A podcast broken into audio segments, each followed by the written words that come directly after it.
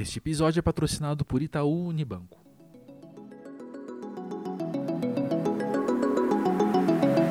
Como a pandemia do Covid-19 afetou a comunicação das empresas com a sociedade? Este é o tema deste episódio do Falação, dedicado a este grande desafio que as organizações têm enfrentado. Nosso convidado é Fernão Silveira, diretor de comunicação e sustentabilidade da Fiat Chrysler Automobiles, conhecida também por apenas FCA. Fernão, muito bem-vindo ao Falação. Grande prazer ter você aqui conosco no podcast. Obrigado, André. Obrigado pela, pela oportunidade. Muito legal poder conversar com o público do Falação. É um podcast que eu particularmente acompanho, mas um trabalho bem bacana aí que capitaneado pelo time da Berge. Excelente, eu estou muito curioso para saber o que você vai trazer hoje sobre comunicação com a sociedade. Ah, legal, André. É, é, um tema que pelo qual eu sou muito apaixonado, né? E eu acho que é um tema que está ganhando cada vez mais relevância, né? Em, em, todos os todos os setores da economia e mesmo, né? Também no terceiro setor não deixa de ser não deixa de ser fundamental da gente dialogar cada vez mais com né, aquilo que já se convencionou chamar de stakeholders. Agora essa nomenclatura está mudando, né? Stakeholder está virando um termo, um termo do passado até. Mas uh, fundamental né, nessa época em que a gente fala da, da Antigamente, né, muitas empresas, o, o, especialmente o setor privado, era, era o que chamava do, glass, do, do black box, né, da, da, da da caixa preta, mas não no sentido ruim da caixa preta, mas era uma caixa de ressonância em que você não tinha visibilidade para dentro.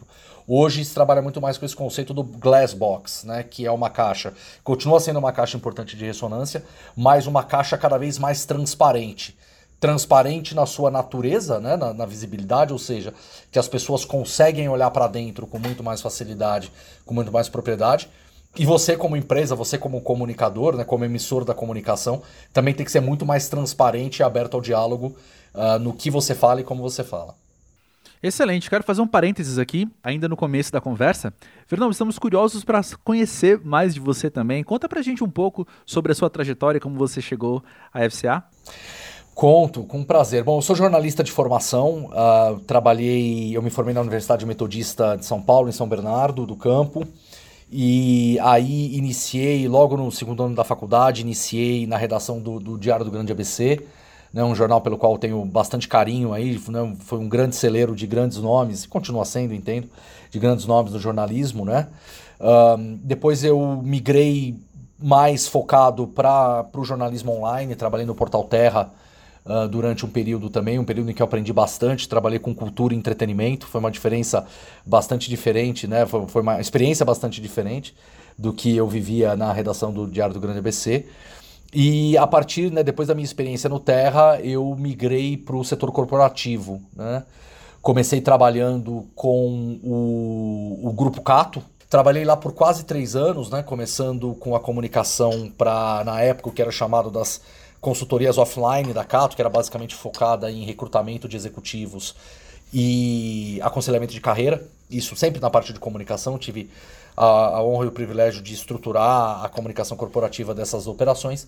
E depois de mais ou menos um ano e meio, fui convidado a assumir a assessoria de imprensa, a, a, comunicação, na verdade, né, a comunicação corporativa do site Cato Online. Aí abarcava toda a operação, incluindo o site Cato Online também. Uh, passei mais um ano e meio ali, aí fui trabalhar na Dow, uma indústria química, a, a segunda maior indústria química do mundo.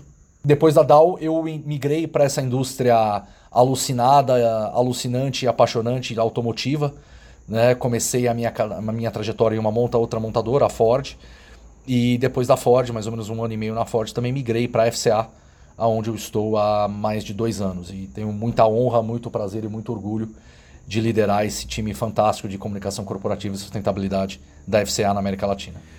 Com essas suas vivências múltiplas, eu penso que você consegue ter um, um, olhar mais interessante sobre como a cultura da organização pode estar alinhada também aos valores de comunicação, como você falou, mais transparentes, mais ah, numa caixa de vidro, não é verdade?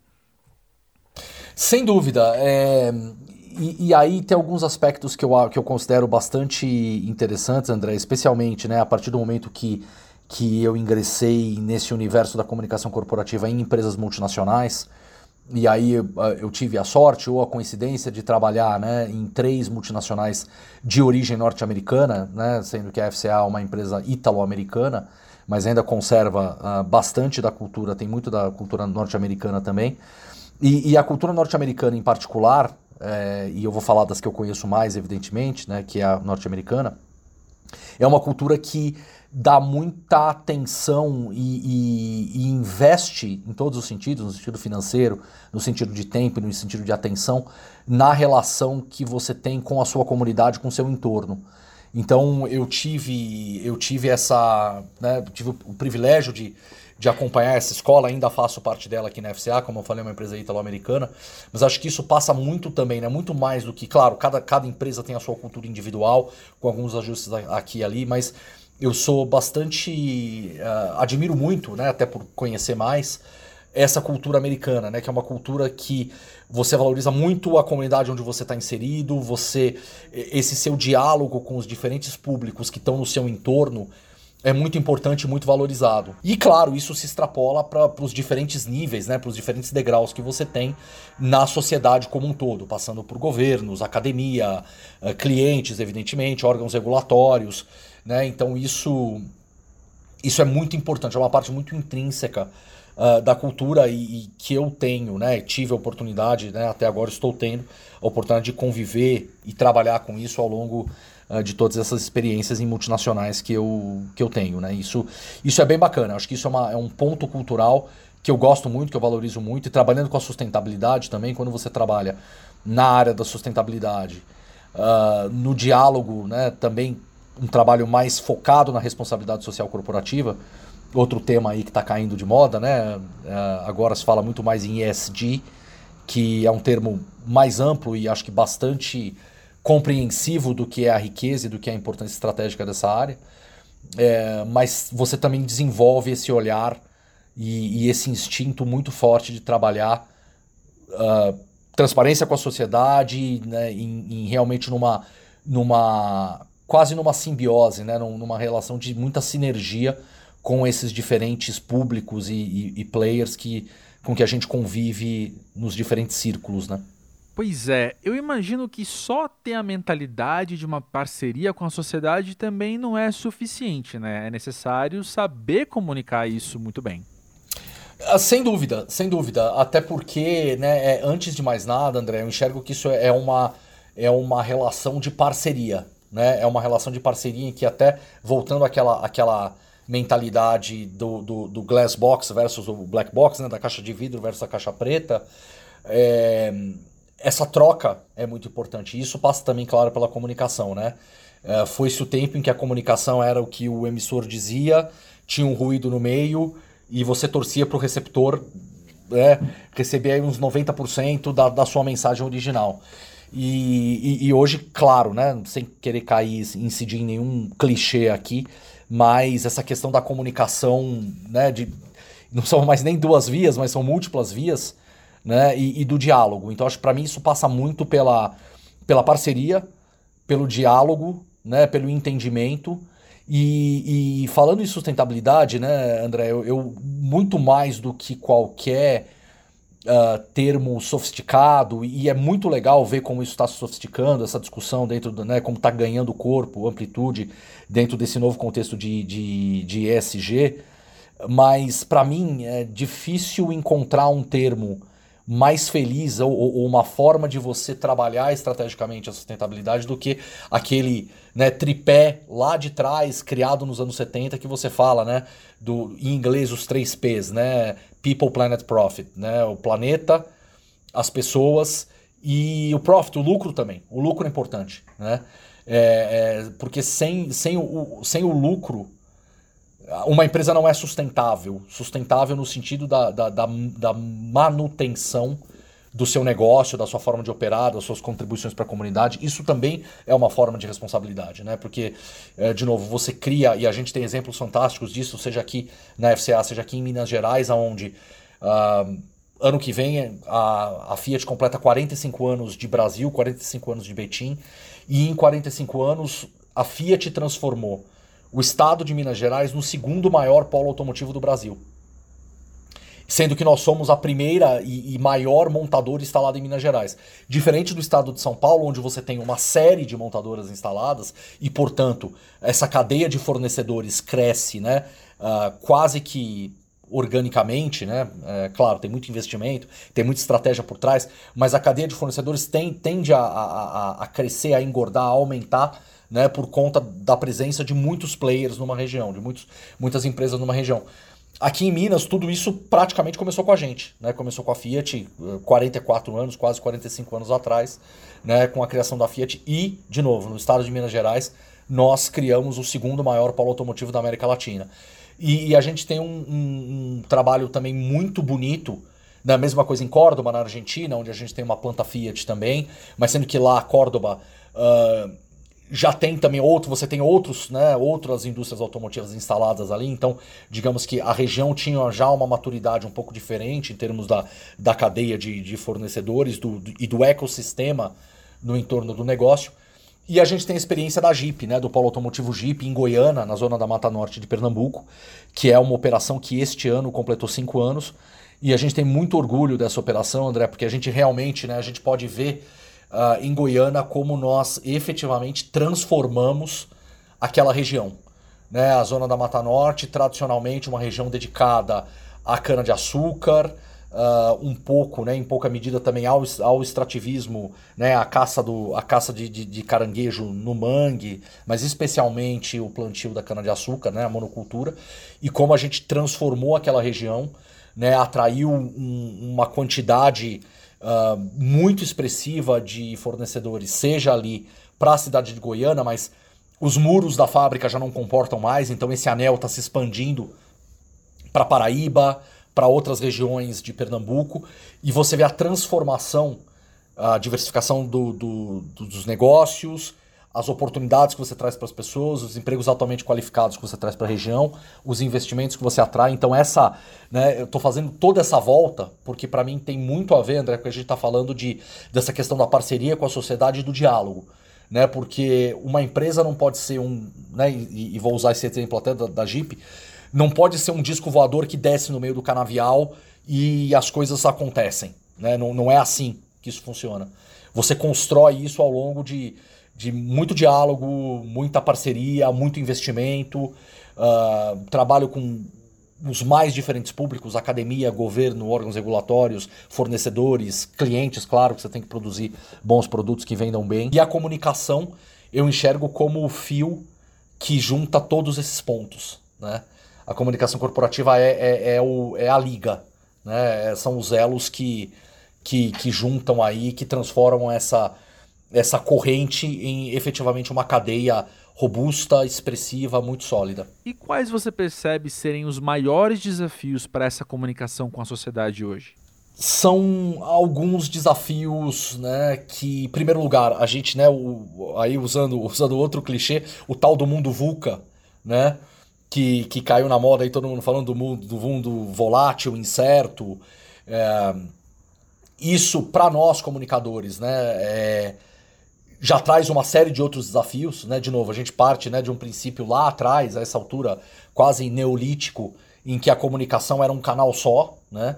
E, e, e, o advento das redes sociais, a evolução da imprensa, a própria forma né, como os diferentes públicos se comportam e esperam né, mais da iniciativa privada, mais das empresas. Então, uh, o seu papel como, como um, um, um, ente social, né? muito mais do que uma razão social, um ente social, cresce muito. Né? Então, não basta apenas você gerar emprego, não basta apenas você. Né? Isso já é muito nobre, é muito importante, não me entenda errado. Mas a, as exigências, as expectativas crescem de uma forma exponencial. E, voltando àquela história lá de trás da caixa de vidro, uh, a exposição hoje é muito maior. Né? Você você não, não, não, não tem mais como né, o complexo de avestruz em que você não gostou, você enfia a cabeça na areia e espera aquilo passar, isso não, não, é impossível, né? isso não existe mais. Então isso demanda um nível de maturidade, um nível de sofisticação e até uma, uma diversificação do que nós fazemos, das nossas prioridades, das dos nossas habilidades como comunicadores, passa muito por isso também. Hoje a gente nós, como comunicadores, como profissionais da comunicação corporativa, temos que ter um, um, um arsenal, né? temos que ter um, uma bagagem de recursos muito mais ampla do que uh, escrever um bom texto, do que ter um, bom, um bom mailing de jornalistas, do que ter habilidades fantásticas na elaboração ou na, na organização de eventos, ou, enfim, fazer tudo direitinho conforme a cartilha em relações públicas. É, é tudo ao mesmo tempo agora e mais uma série de outras, de outras prioridades que se uh, montam, né, que se empilham e evoluem, né, e evoluem o tempo todo. Então é, é bastante complexo e, e para a nossa realidade, sem dúvida, também é muito vulca. Nós falamos sobre volatilidade, nós falamos sobre transformações e eu penso que ouvir isso em 2020 significa ler nas entrelinhas que estamos vivendo também uma pandemia que provocou diversas mudanças na maneira com que enxergamos a comunicação, né? Você pode contar um pouco mais sobre o que você tem observado nesse tema? É, bom, falando especificamente a partir desse ano, né, André, dois, 2021, 2020, perdão, é um ano que mudou tudo, né? Mudou tudo para todo mundo, mudou tudo para todo mundo em todo lugar, né? É, é impressionante e, e, e todas as as disrupturas né, é, que essa, essa situação trouxe para da forma como a gente, enfim, da forma como a gente existe, né, praticamente. Então, e, e, claro, né, a comunicação deve evoluir, tem que evoluir com isso. E aí eu acho também, né, que uh, especialmente a comunicação com a sociedade, André, e particularmente aqui pensando no nosso exemplo da, na, na FCA, na Fiat Chrysler Automóveis, e, e, várias outras empresas em vários outros setores, inclusive no próprio, na própria indústria automotiva, tiveram iniciativas nobilíssimas, fantásticas, muito uh, ah, um, ah, elaboradas, né? E, e algumas simples, algumas mais elaboradas, mas todo mundo, de certa forma, saiu do seu quadrado, né? Saiu da caixinha para encontrar formas de como é que eu posso ajudar o meu próximo, como é que eu posso ajudar a sociedade, como é que eu posso ajudar. Então, isso, isso provocou uma reação uh, em cadeia quase, especialmente entre as grandes companhias, as pequenas, enfim, todo mundo se mexeu de alguma forma, uh, seja um estímulo mais positivo ou menos positivo, para ajudar o próximo, para ajudar, né, para mudar, enfim, esse cenário que em alguns casos se mostrava bastante sombrio e bastante preocupante uh, no nosso entorno, muito próximo da gente, né? De, de, de, dentro, né? Dentro dos muros da fábrica ou dentro do, dos muros do escritório e na comunidade, né? A, a um quilômetro de você, a cinco quilômetros de você, a dez quilômetros de você, no estado inteiro, no país inteiro, no mundo inteiro. Então isso provocou uma forma de você, né, das empresas, de todos nós, uh, nos adaptarmos de uma forma muito rápida, até abrupta, uh, mas também como é que eu posso ajudar, como é que nós, né, como, como razões sociais e como pessoas, né, como é que a gente pode ajudar a se mobilizar. E, e nisso, mais uma vez, a, a, os talentos e as pessoas dentro da FCA surpreenderam a todos nós de uma forma maravilhosa. A gente sabe do valor dos talentos que a gente tem, das pessoas que a gente tem, né, dos, dos nossos uh, quase 26 mil colegas aí na América Latina, mas a forma como é, todo esse público se mobilizou e trouxe ideias e trouxe iniciativas. E nós, no, no, no, comitê diretivo da, da América Latina, da FCA, chegou um momento que a gente tinha que, entre aspas, fechar a porta, parar de receber ideias, porque eram muitas ideias. A gente tinha né, uma série de ideias, iniciativas e projetos em cima da mesa e nós tínhamos que começar a focar. Né, o que Tudo isso é, é ótimo, tudo isso é interessante, tudo isso agrega valor, mas nós temos que definir o que, onde, como e quando nós vamos começar a jogar. Né? Porque se a gente fica sempre na ideação, ideação, ideação, você vai ter um milhões de ideias em uma iniciativa. Então, né, chegou um momento em que o nosso o, o, o, foco do trabalho mudou. Né? Ok, vamos, nós precisamos parar de receber ideia, por melhor que elas possam ser, para começar a implementar uh, iniciativas né, dentro das diferentes necessidades que a gente vai identificando nos diferentes setores, camadas da sociedade.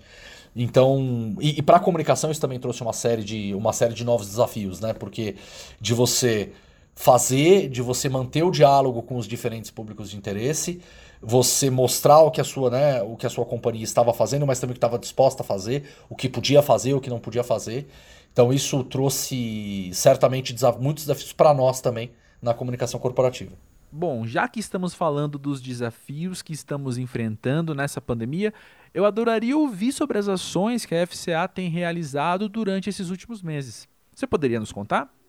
Uh, vamos lá, e esse é um tema sobre o qual eu também sou bastante apaixonado, André. A gente, né, nós vimos que, enfim, todo esse movimento que a gente conversou, de como nós, como né, um, um, ente social, muito mais que uma razão social, mas um ente social, como é que a gente pode né, contribuir, como é que a gente pode participar, e, e começamos a receber sugestões, pedidos, apelos né, de diversos públicos internos, externos. E aí foi aquele momento que eu descrevi para vocês em que o, o board de, de, diretores da América Latina começou a né, mapear alternativas, oportunidades, ações para gente, a gente desempenhar.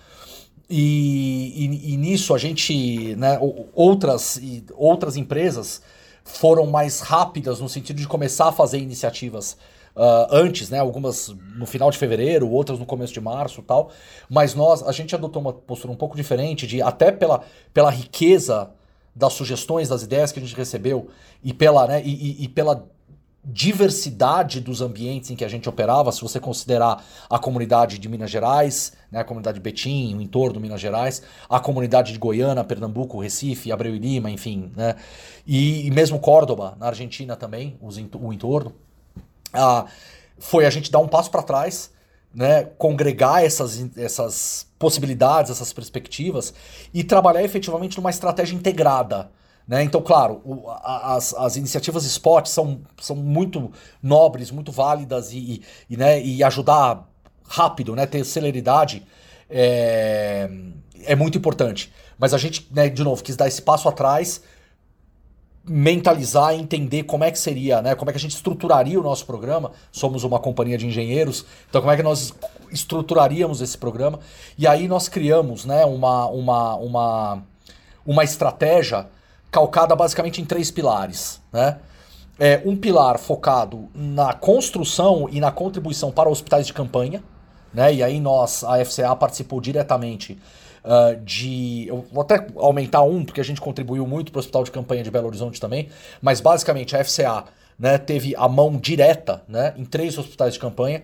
Um hospital de campanha aqui em Betim, com capacidade para até 180 leitos, embora nunca tenha usado a sua capacidade máxima, graças a Deus, porque a cidade não precisou.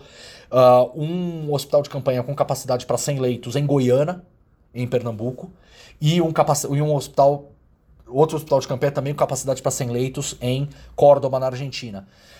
Então a gente se mobilizou com os diferentes entes da sociedade, governos, né, enfim, parceiros tal.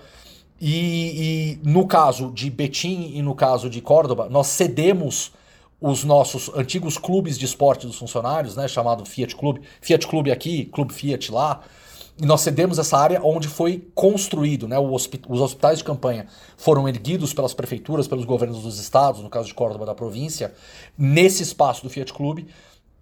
E a gente ajudou a equipar esses hospitais com macas, uh, biombos, roupas de cama, enfim, o que a gente, o que a gente podia contribuir para erguer, né, fazer com que esses, esses hospitais de campanha funcionassem o mais rapidamente possível.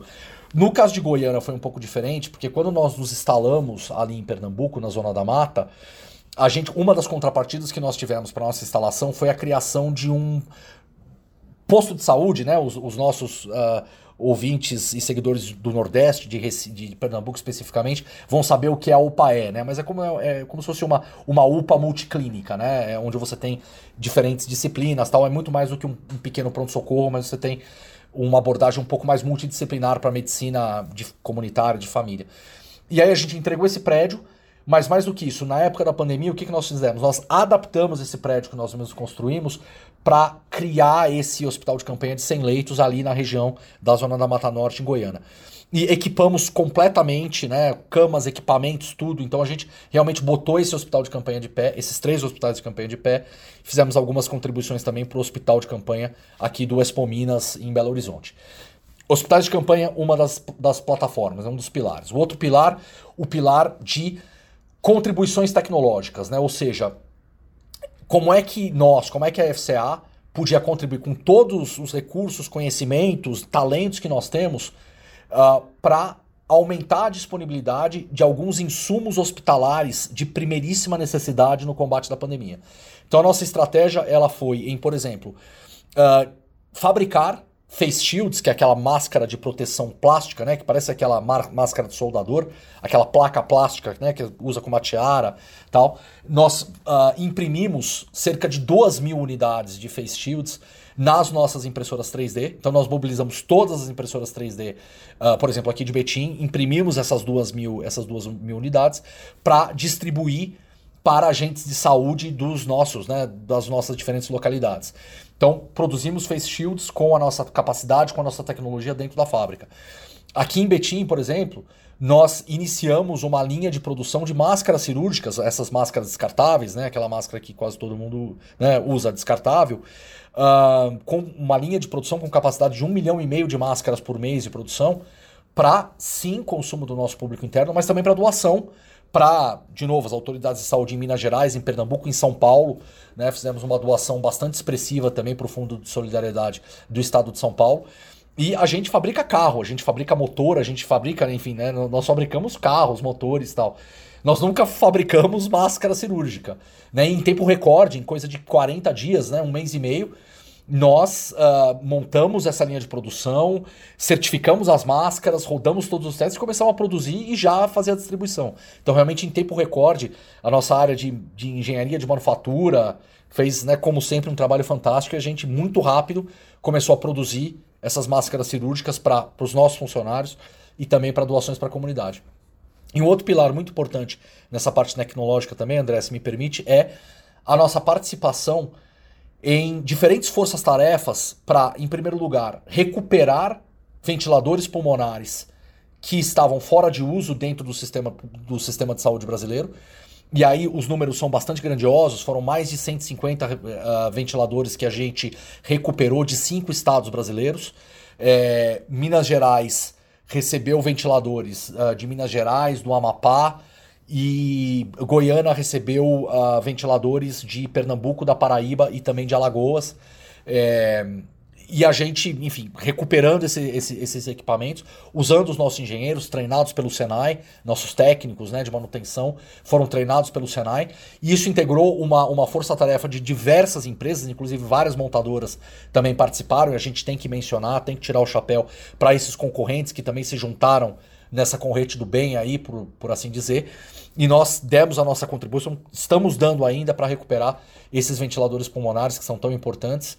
E, por fim, a gente também participou uh, aí mais num aspecto de consultoria, uh, trabalhando junto a fabricantes nacionais de ventiladores né, pulmonares, para ajudá-los a aumentar a capacidade produtiva deles, para encontrar linhas de financiamento, para encontrar novos parceiros, novos fornecedores, enfim, eh, com toda a expertise de manufatura que a gente tem, incluindo cadeia de suprimentos, compras, né, engenharia, uh, manufatura, para a gente aumentar a capacidade produtiva desses produtores. E, e o trabalho, e a gente também integrou né, forças-tarefas com diferentes empresas, bancos, fornecedores, etc.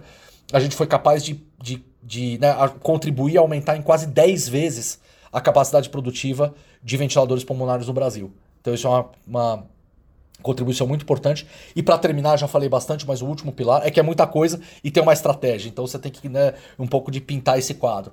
E o terceiro pilar, uh, também muito importante, o pilar já baseado a doações. Né? Então, diversas arrecadações e doações que nós fizemos de equipamento, autoclave, macacão, máscaras, né? máscaras compradas né? a princípio, depois as máscaras produzidas, álcool gel, enfim, uma série de, de, de implementos de primeiríssima necessidade que a gente comprou ou coletou e doou para ajudar né, no, no, no, combate direto à pandemia. E claro, como fabricante de carro, né, como desenvolvedora de carros que nós somos, nós também fizemos comodatos de carros. Né, a gente disponibilizou aí mais de 120 carros uh, em comodato para as diferentes autoridades de saúde uh, em Minas Gerais e em Pernambuco, basicamente.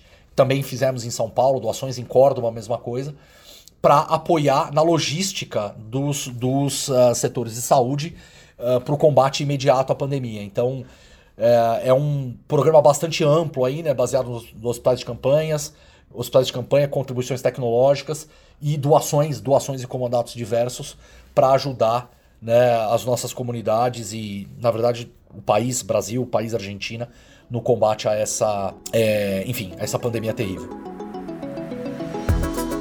E esse foi mais um Falação. Para saber mais sobre esse e outros assuntos, visite o portal Aberge e conheça os cursos da Escola Aberge de Comunicação. Queremos ouvir sobre os desafios que você tem enfrentado na comunicação da sua empresa. Mande a sua experiência no podcast.berge.com.br. O Falação é apresentado por André Felipe de Medeiros, com produção da equipe Aberge, formada por Emiliana Pomarico, André Nacassone e Vitor Pereira. Este episódio é patrocinado por Itaú Unibanco. Até a próxima!